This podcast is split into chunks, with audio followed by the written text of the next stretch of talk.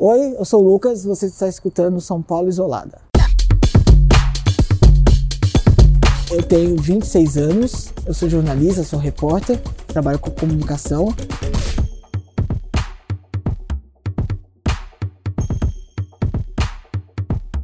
Eu sou homem negro, cabelo crespo, grande, e eu tô vestido calça marrom, tênis preto, jaqueta preta também e com uma PFF2, uma máscara azul no rosto que parece um bico de tucano. O começo da pandemia para mim foi um pouco desesperador, porque eu sou uma pessoa muito de rolê, né? De sair de final de semana. Eu tava com uns ingressos para ir em show do Sesc e isso não ia rolar mais, assim. Eu fiquei muito triste, de fato, muito. E o tempo todo em casa, aquele medo de. Primeiro, as autoridades médicas não sabiam muito como o que fazer, né? Tava muita informação ao mesmo tempo. Ah, uma pandemia era novo para todo mundo. Como que faz com o transporte público? Como faz no trabalho? Você volta, você não vai. Você chega em casa e você tira sua roupa e vai pro banho direto, você não fala com ninguém, ou você fica isolado em algum lugar. Acho que esse misto de sensações, assim, de tristeza, as coisas não vão acontecer tão cedo, não sabe do futuro, não sabe o que ia acontecer. É, acho que esse medo não tá saindo e tal, e esse negócio de perdido mesmo, para onde a gente vai, né? Que, tá, que caminho a gente tá tomando? No começo você achava que ia acabar, tipo, em três meses, dois meses? Sim, também? porque começou em fevereiro, né? Começou em fevereiro, março, março foi decretado oficialmente. Em março eu falei, ai, isso acaba em junho, porque eu faço aniversário. Tinha uns amigos que já tinham feito aniversário e tinha sido isso, né? Online, abre uma chamada de vídeo e faz.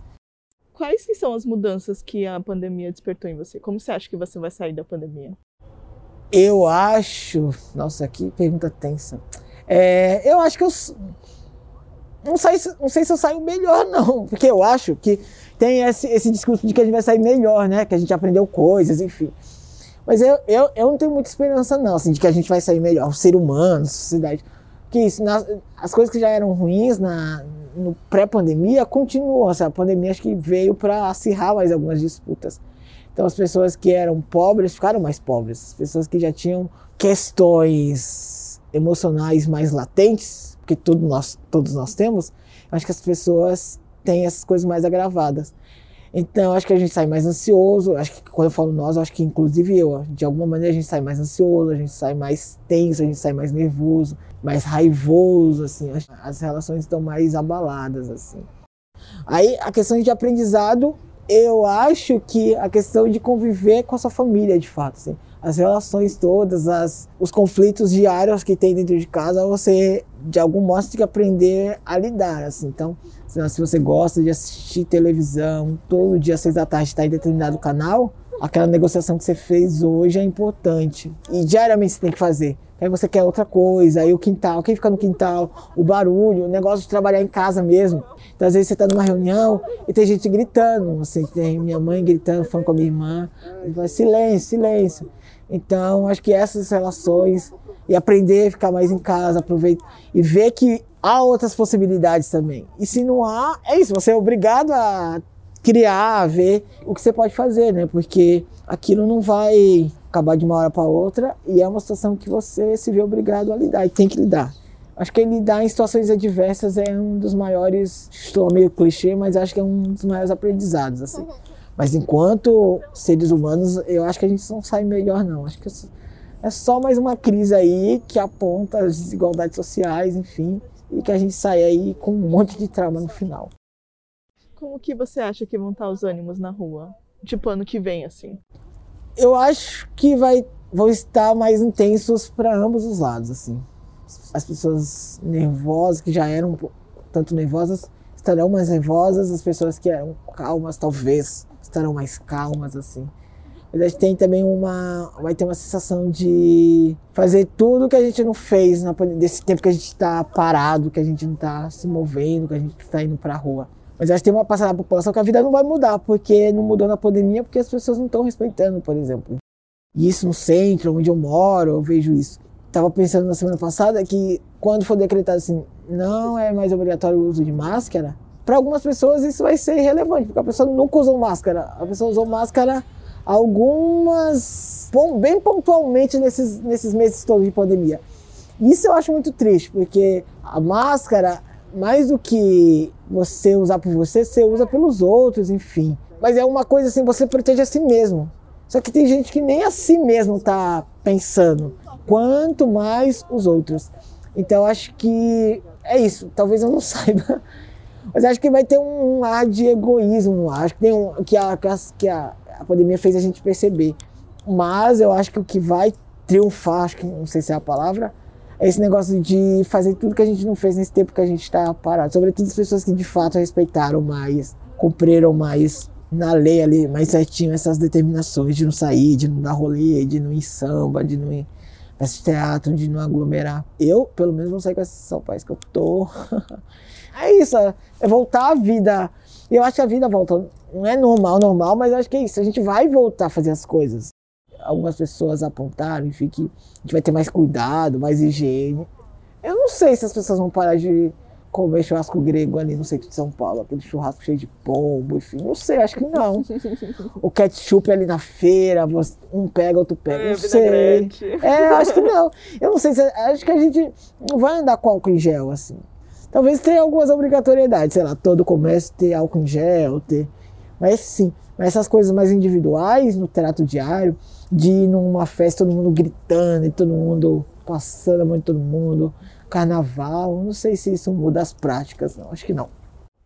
Conta sobre o seu emprego, assim, conta como é que está sendo essa experiência de, de ficar viajando no meio de uma pandemia e também vendo o lado de quando você está no Rio e em São Paulo, assim, como que, quais que são as diferenças ou semelhanças, não sei, que você enxerga ou Acho que esse negócio de viajar é importante, porque eu viajo com medo, assim, de ir e voltar. Mas, por outro lado, é isso, sei lá, o Rio, eu não conheço o Rio, por mais que eu tenha ido algumas vezes, porque eu vou a determinado lugar e volto. Então, eu, eu não dou rolê pela cidade, eu não faço essas coisas. Até pela questão de tempo. Eu acho que as coisas as coisas são mais iguais do que diferentes. A questão de não respeito às regras, por exemplo. Isso é uma coisa que tanto lá, tanto aqui é perceptível você ver em todo lugar, nos bairros nobres, nos bairros mais pobres também, essa falta de respeito a determinações, o, uso, o próprio uso de máscara no transporte público, em ônibus. Isso é super natural, você vê assim, é muito comum na verdade, no, no, transporte, onde tem bastante pessoas reunidas, essa falta de respeito rodoviária. Por outro lado, eu acho que esse negócio de esse, esse trabalho de ver pessoas e de falar com outras pessoas tem sido bom para mim. Porque aí você vê outras pessoas, né? São outros ares, você sai de casa. Então acho que só ter a chance aqui, muito entre aspas, a oportunidade de sair de casa, essas experiências são muito boas para mim por ver pessoas, falar com outras pessoas, ouvir, estar em outros ambientes, conhecer outras histórias. Eu gosto disso. E com a pandemia, como eu estava só em casa, eu não tinha isso. Era muito é rede social, né? Você falar com as pessoas via WhatsApp, enfim. Você está cobrindo cultura, né? Eu, tô, eu cubro tudo, na verdade. Não tem uma, uma editoria específica em nenhum dos lugares que eu trabalho. Mas, mas você é uma pessoa que está bastante envolvida com a cultura. Ah, isso sim. Isso pessoalmente é uma coisa que, que eu gosto e que, sim, é. Quando você olha para a cultura é, durante a pandemia, assim, como que você enxerga esse pós? E, e, e também como você está vivendo a cultura no, na pandemia, assim, como você enxerga esse movimento? Tá. Eu acho que em questão estrutural do país, de políticas públicas, os artistas, enfim, foram muito afetados. Antes da pandemia, isso já era uma realidade, né? Várias coisas que não funcionavam no país, enfim. Já eram coisas que deveriam ter sido resolvidas e não foram. Na pandemia, isso ficou muito mais latente, isso ficou na nossa cara. Porque a primeira coisa, quando um governo, enfim, um Estado precisa cortar alguma coisa, os primeiros cortes é nas áreas culturais que a gente enxerga como país, enfim, como coisas secundárias, né? Isso aí tem todo, acho que, um, um Estado que não vê a cultura como aliado, assim, e tem ataques diretos à cultura. E não precisa xingar um artista de vagabundo para dizer isso. Com corte de verba, com falta de apoio, com fechamento de vários espaços culturais, com pessoas que estão ocupando lugares, espaços que são públicos e que deveriam valorizar a cultura nacional, pessoas, personalidades, você vê que são pessoas que estão indo muito contrários, não são apoiados nem pelo próprio movimento de artistas, enfim, associações de, de artistas, enfim, são sinais evidentes de que cultura não é prioridade, enfim. Então acho que tem esses ataques e, e os artistas mais pobres, que são nas periferias, os mais, mais pobres das cidades, do país, sofrem mais, assim, quem está na borda da borda mesmo. Então quem está no norte do país, quem está no nordeste do país e está na periferia de lá sofre bem mais do que os artistas, por exemplo, que estão aqui nas periferias aqui de São Paulo, porque é a cidade mais rica. Então, se tá ruim aqui, imagina se a gente for para os rincões, assim, pros, longe dos centros financeiros do país, assim. Então, acho que tem esse ataque, tem essa dificuldade financeira. Aí, com a cultura no pós-pandemia, eu acho que vai ser no improviso, no sentido de que as pessoas. É isso, eu acho que tem muita resiliência, assim. Não estou falando que é o ideal, acho que as políticas públicas deveriam funcionar nesse sentido, mas não funcionam. Mas é isso, as pessoas fazem muita coisa com pouca grana, com pouco recurso, com pouca estrutura. Eu acho que isso se mantém. Eu acho que a pandemia também mostra que as pessoas estão se movimentando no meu bairro, em algumas coisas que eu vi, artistas estavam sem grana para se manter ali no mês, não sabia como ia funcionar isso, estavam se mobilizando para conseguir cestas básicas e outros itens de, de higiene para as pessoas pobres também. Então, a pessoa não sabia como ia terminar o mês, em que situação estava ali, também vulnerável, mas estava ao mesmo tempo se mobilizando para conseguir coisas para outras pessoas, enfim. Então eu acho que tem muito essa. que não é romantizar, mas eu acho que tem essa. essa consciência de classe de fato e tem essa mobilização que é muito de pessoas que sabem que muitas vezes não dá para esperar pelo Estado, apesar de que é o Estado que deveria prover essas coisas. E as coisas vão voltar, de fato. Isso a gente já via no pós-pandemia, essas mobilizações de artistas, de coletivos, de brigar por espaços de cultura nas periferias, em outros espaços, não deixar que, que mais, verbas sejam, mais verbas sejam cortadas. Não é que parou, mas fica mais intenso, porque aí você pode ir para as ruas, você pode cobrar tete a tete prefeitos, vereadores, deputados, com a obrigação que eles deixam de cumprir quando deixam a cultura em secundário e não dão não dão vazão a essas obrigações que eles deveriam ter.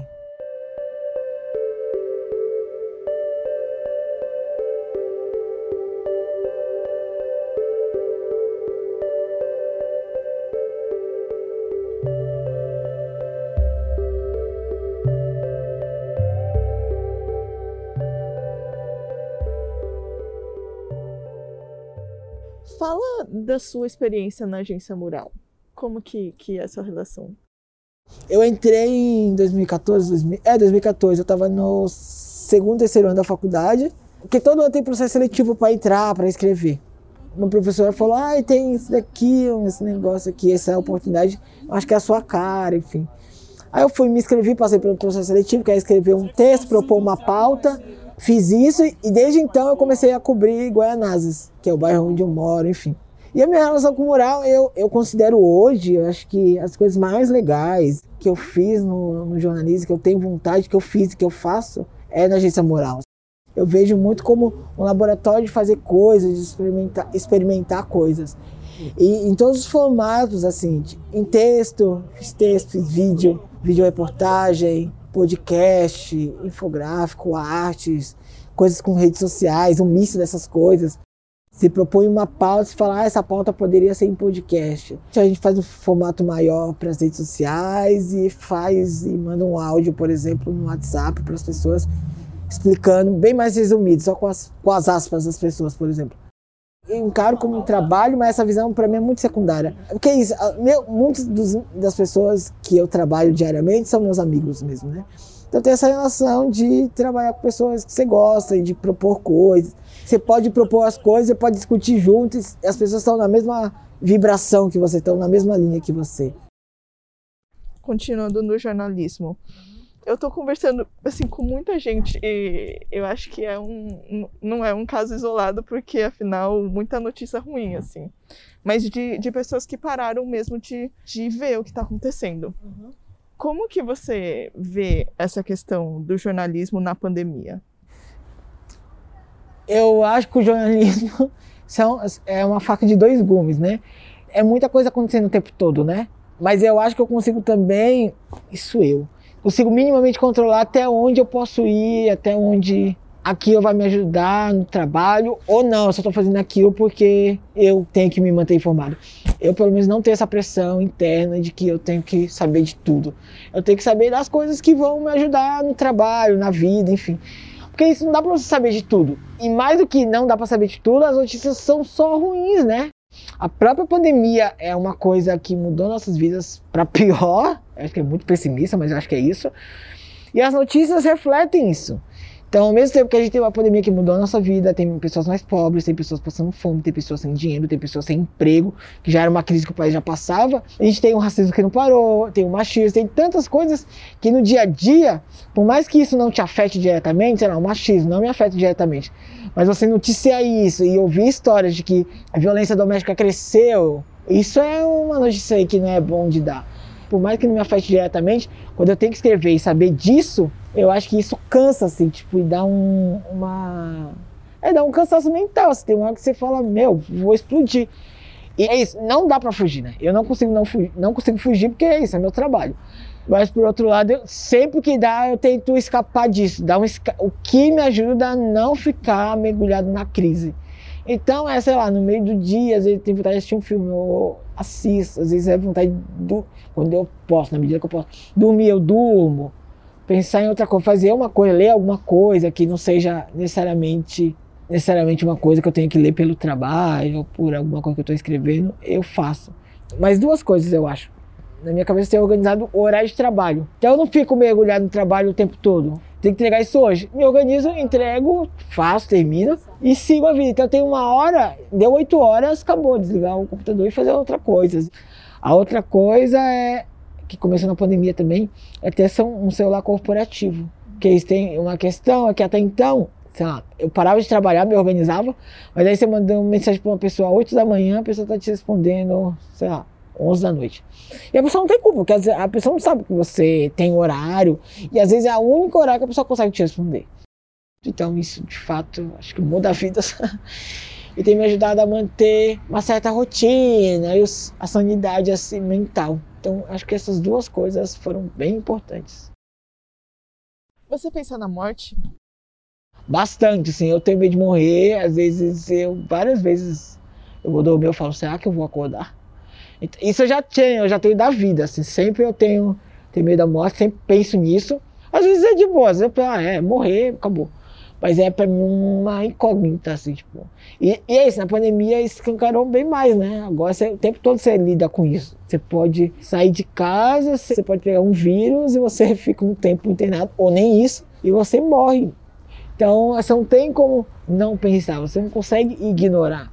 E quando você vê que o número de mortes aumentou, de pessoas que estão pegando a, o vírus e a responsabilidade das pessoas, a falta de cuidado também está aumentando.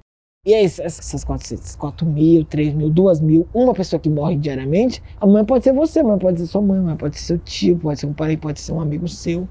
Por que a gente cansa dos números, né? Mas é isso. Que é mudar essa, essa ideia de que são números. Esses números são pessoas que tinham sonhos, que tinham vontades, que eram como a gente, assim, talvez viviam em realidades diferentes, viviam no Nordeste, no Norte, no Sul do país, mas que tinham sonhos, tinham realizações, eram tios de alguém, estavam terminando o mestrado, estavam começando a faculdade, ia fazer 18 anos, estavam namorando.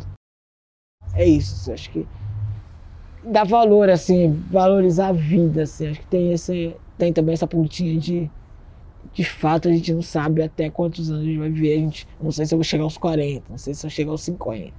E também não sei como eu vou chegar, né? É isso. O tempo todo.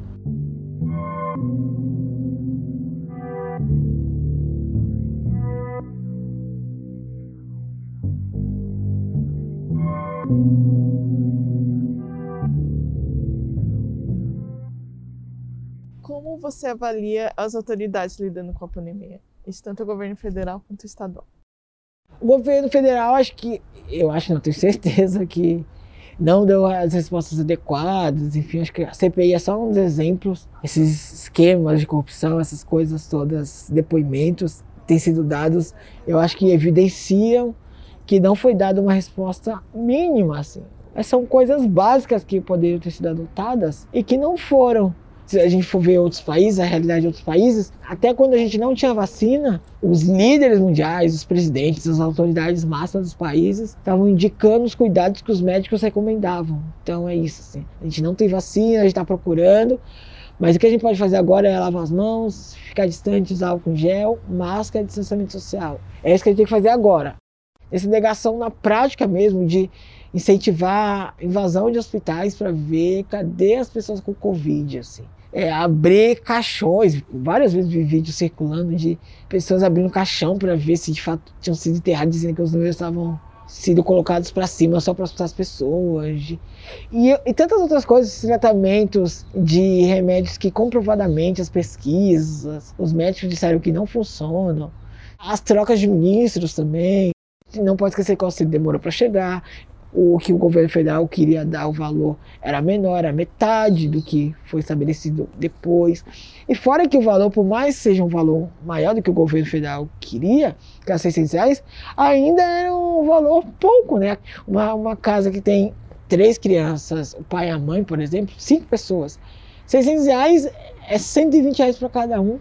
Esses preços absurdos, os alimentos aumentaram, a gasolina, tantas coisas aumentaram que são essenciais como que você vive, uma pessoa fica um mês, tem 30 dias com 120 reais na média, e o desemprego em alta, né? Então, por isso que, por outro lado, essas mobilizações sociais, enfim, comunitárias, foram o único escape para as pessoas não passarem fome mesmo, porque não tinha outra alternativa. Isso, e elas foram jogadas para o risco da morte, porque o transporte público também, por mais que os órgãos oficiais digam, ah, não, porque a frota aumentou enquanto as pessoas saíram menos, Ônibus a gente sempre viu lotado, a luz seis da tarde, pouca diferença dos dias antes da pandemia, sempre foi lotado. E as pessoas não veem ali modificações ou que aquele discurso na prática se concretiza. E é possível se concretizar. Sobretudo os mais pobres, que dependem de transporte público, são autônomos, então tem que ir para a rua para conseguir comida.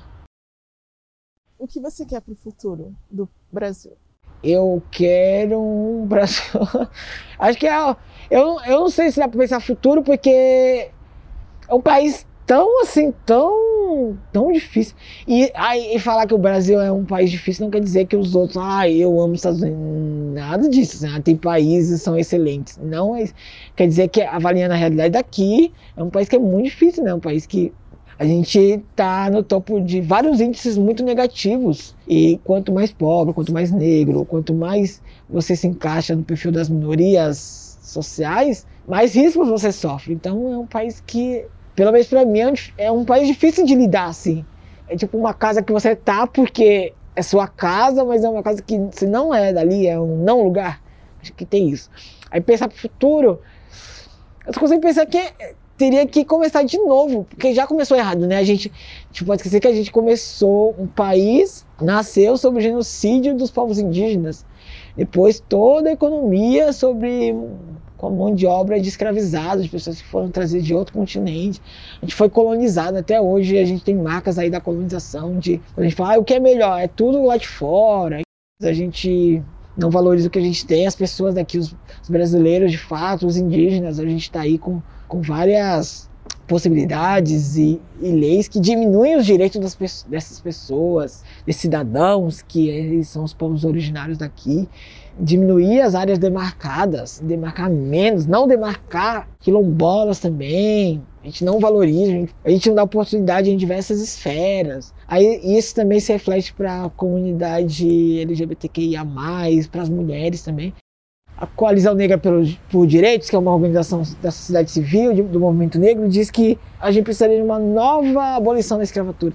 Acho que a gente precisaria de uma nova independência, assim. É um novo país, assim, de fato, porque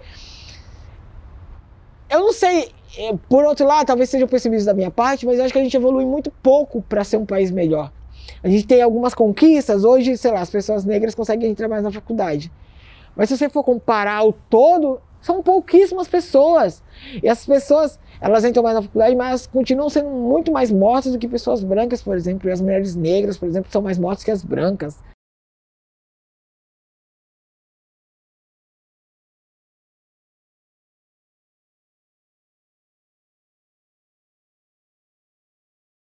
E é isso, essas pequenas conquistas a gente conseguiu, o país conseguiu, enfim, a gente chegou aqui, porque muita gente lutou, muita gente buscou, assim. Pequenas coisas são frutos de muita luta, muito esforço, muito sangue derramado, sobretudo das minorias étnicas, sociais. Mas, por outro lado, a gente tem retrocessão a dar com pau, que é fazer um novo Brasil, é refundar mesmo. E aí, refundar com quem deveria refundar mesmo, quem é dono, não é dono no sentido de propriedade, é meu mas no sentido de quem cuida, de quem de fato valoriza e tem o país, a terra como um elemento sagrado que não pode ser destruído e nem pode estar à mercê do capital, do lucro de meia dúzia de pessoas como que é hoje com essa riqueza concentrada. E o que você quer para o seu futuro? Meu futuro que eu não sucumba com o Brasil.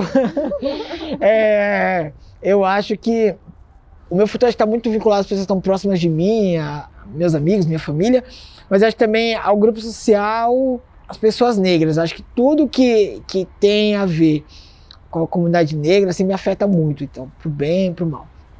Da minha qualidade de vida depende muito dessa, dessa comunidade, da sociedade, de terem mais pessoas em outros ambientes, em outros espaços de poder que, por exemplo, se pareçam comigo.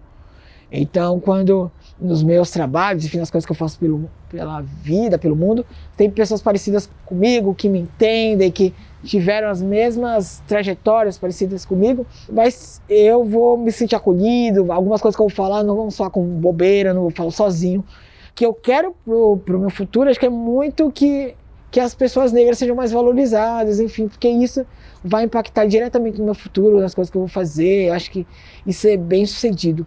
Mas eu acho que a curto prazo, a médio prazo, acho que é isso, eu vou morrer, não vou ver isso, porque são, essas mudanças sociais demoram anos, né? Ah, o que você quer para o seu futuro daqui a 10 anos? Eu acho que me manter vivo fazendo as coisas que eu faço, que eu gosto de fazer, eu acho que é um passo, assim. Porque é isso, assim, acho que é num país que você vê que, sei lá, cada 23 minutos uma pessoa que está ali na minha faixa etária, que se parece comigo, morre por na rua, morre por ser negro, por exemplo. Eu acho que a cada, cada dia é não cair no romantismo, não cair na motivação de, de que ah, viver é importante, adoramos a vida, a vida é perfeita. Mas é isso, é pensar que, nossa, qual risco a gente sofre, assim, né? Na rua, por estar na rua, só por estar vivo, assim, não fez nada. Só o de você nascer uma pessoa com determinado jeito, determinada forma, você é encarado, você lida com você de uma forma. Então eu acho que está muito ligado a essa comunidade. Eu, eu, eu acho que é isso. Assim, que eu quero para o futuro é que as pessoas, que essa comunidade negra seja mais respeitada, e seja mais respeitada, seja respeitada, porque não é, né? E isso, isso consequentemente vai mudar minha vida, vai, porque isso me impacta diretamente. Acho que é isso.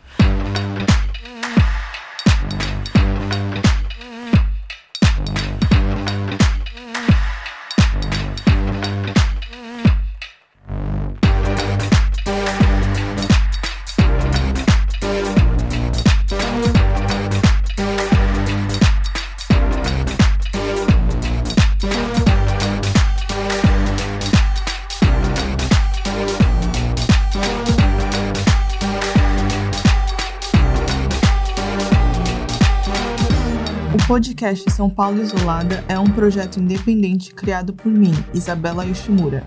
Veja mais fotos no nosso Instagram e também no nosso site, o sãopauloisolada.com.br. Lá você vai encontrar essa conversa transcrita e também vai poder assinar a nossa newsletter com dicas do que fazer nesse período de pandemia. Se puderem, fiquem sempre em casa. Preservar nossas vidas no momento atual é o mais importante para a gente voltar com tudo nesse futuro que está se abrindo sempre. Uma boa semana e até o próximo episódio.